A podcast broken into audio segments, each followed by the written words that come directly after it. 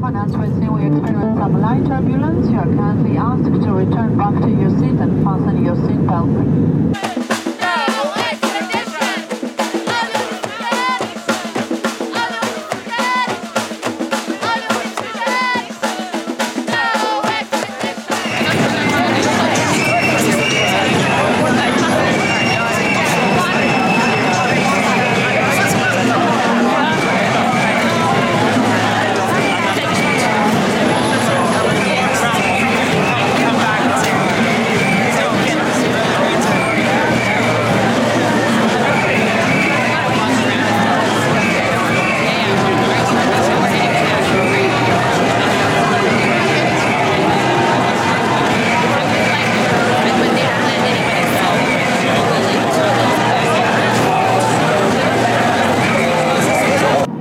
Man als Privatperson, also wie Sie war schon äh, Herr Grönefeld von den Mutigmachern nach London zum äh, Prozessauftakt gegen Julian Assange.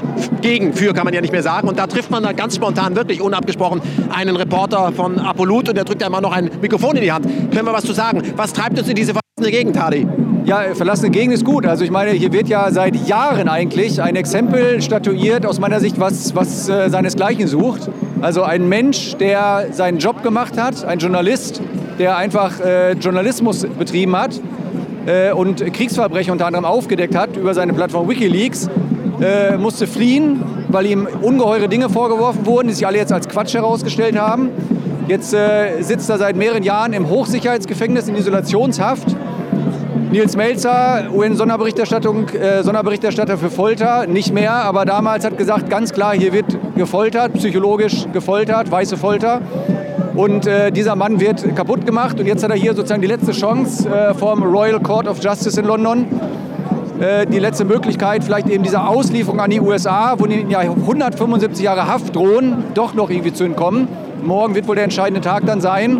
Und es sind Gott sei Dank doch einige Leute hier. Es sind vor allen Dingen auch viele, viele Medien hier, was wichtig ist, damit das Ganze natürlich die Öffentlichkeit auch mitbekommt. ARD und ZDF und die BBC ist nicht hier. Also ich habe gehört, ZDF war sogar da. Ja, okay. ja, ja. ja. Ich habe Genau. das norwegische, War- war- norwegische. Fernsehen gesehen, aber ich sehe natürlich auch sehr viele private Medien aus ganz Europa. Das macht mir natürlich Ja, ein bisschen. Mut. Wir sehen in unseren Medien im Moment natürlich äh, Nawalny ist ein Thema. Ja? Ist natürlich auch ein Thema, aber dass wir gerade jetzt über Nawalny reden, durch Assange, halte ich nicht für einen Zufall.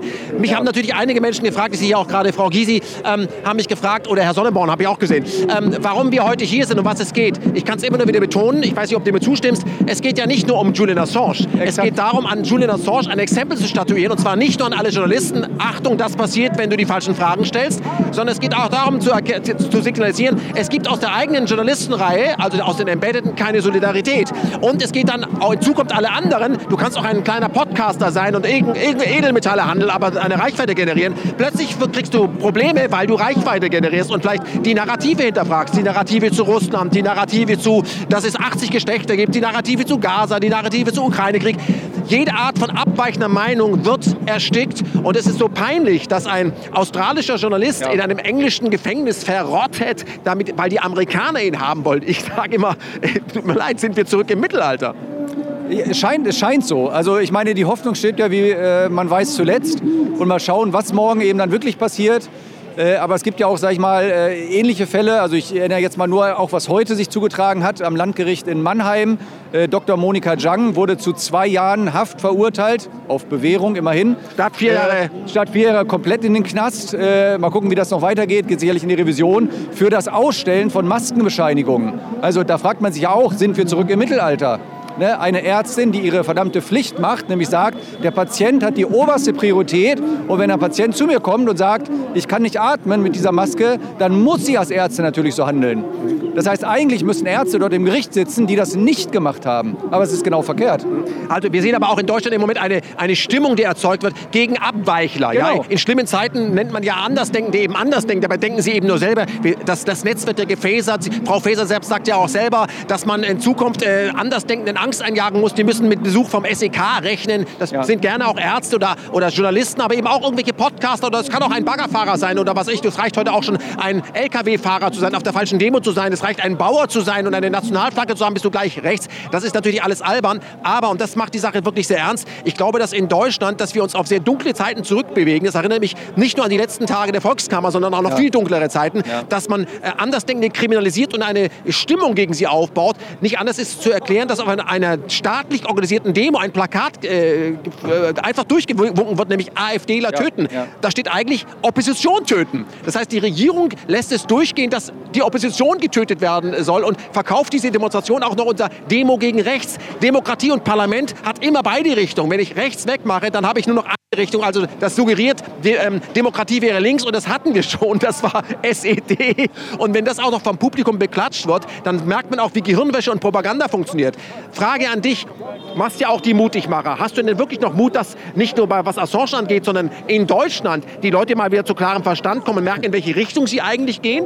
Also ich habe tatsächlich noch den Mut und auch noch die Hoffnung, ähm, also es wird sicherlich sehr spannend, weil es, es, es geht ja sozusagen in beiden Richtungen. Es, äh, bei, also immer mehr Menschen aus meiner Sicht kapieren, was läuft. Man sieht es ja auch, dass die, die Propaganda nicht mehr so verfängt, wie sich die, die die machen, natürlich erhoffen. Auf der anderen Seite fängt sie eben doch noch bei vielen und das wird ja aufgestachelt. Also es wird ja wirklich dieses Klima, wie du es auch gesagt hast, ein Klima erzeugt, wo die Menschen irgendwann dann aufeinander losgehen werden oder irgendein Durchgeknallter mal, weil er denkt, er würde was Gutes tun, vielleicht dann mal was richtig Übles macht.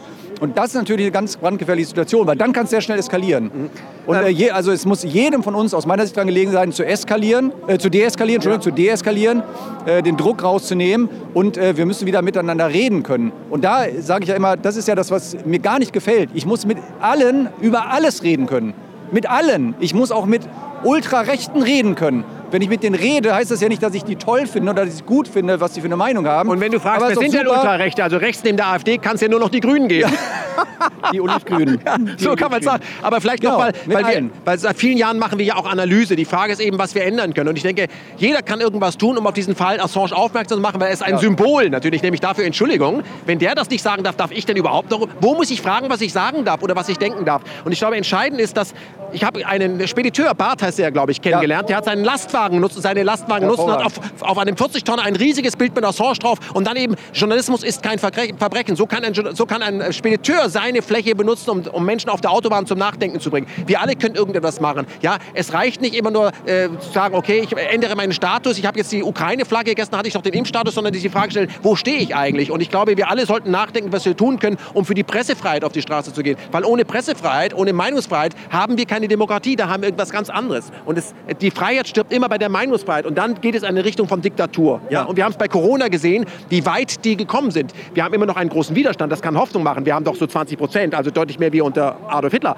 Ja. Aber trotzdem ist es nicht getan, weil die da oben sind auch aufgewacht. Und deswegen im Moment räumen sie alle alternativen Medien ab und versuchen uns einzuschüchtern. Und Assange ist da das wichtigste das, Beispiel der jüngsten Geschichte, aber nicht das einzige. Ich sage nur, was mit Hirsch passiert ist. Also es geht vielen von uns so. Auf die Straße gehen und sagen, ich lasse mir das nicht mehr gefallen. Ich sage es ja auch immer wieder, ähm, Freiheit lässt man sich nicht genehmigen, sondern Freiheit ergreift man. Und was wir unbedingt brauchen in Deutschland wieder ist, wir brauchen wieder mehr zivilen Ungehorsam. Wir brauchen wieder mehr Dutschkes auf der Straße.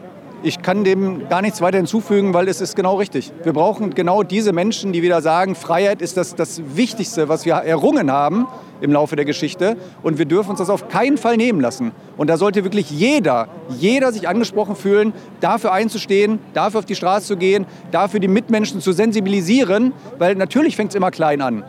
Aber wir wissen alle, wo irgendwelche Dinge enden können. Mhm. Und da darf es niemals hinkommen. Und vielleicht noch ein abschließendes äh, Wort. Wir sehen es ja auch bei Referenten, die ihr zum Beispiel als äh, krasser Guru veranstaltet. Ob du jetzt Ernst Wolf nimmst, Gandele ja, Ganser, ja. dass immer häufiger Morddrohungen ja. oder wir fackeln dir die Bude ab gegen die Veranstalter stattfindet. Und da ist dann die Atlantifa dahinter. Das lassen wir durchgehen. Und das häufigste Argument ist ja immer vom Hotelier, nämlich? Äh, bei Wikipedia steht drin, er wäre Verschwörungstheoretiker. Ja, und sie können nicht veranstalten. Wir müssen uns schützen. Ja, natürlich, oder so. Genau, ja, ja, deswegen. Ne, genau, wir müssen uns schützen. Wo, wo so. soll das enden? Und deswegen mein Appell an alle, die das sehen. Ihr müsst nicht nach London kommen. Ich meine, wir sind hier, weil wir müssen das tun. Aber, oder wir wollen das tun, so ist ja. Aber ihr macht es ja auch in Deutschland, vielen kleinen Orten. Da ist die Frage stellen, was habe ich eigentlich in den letzten 20 Jahren für Demokratie getan? Und jetzt ist die Stunde der Bewährung. Nämlich die Fresse aufmachen und sagen, Entschuldigung, ich lasse mir das nicht mehr gefallen. Weil ganz ehrlich, dass die meisten die Fresse halten, liegt doch nur daran, dass man uns bereits eingeschüchtert hat.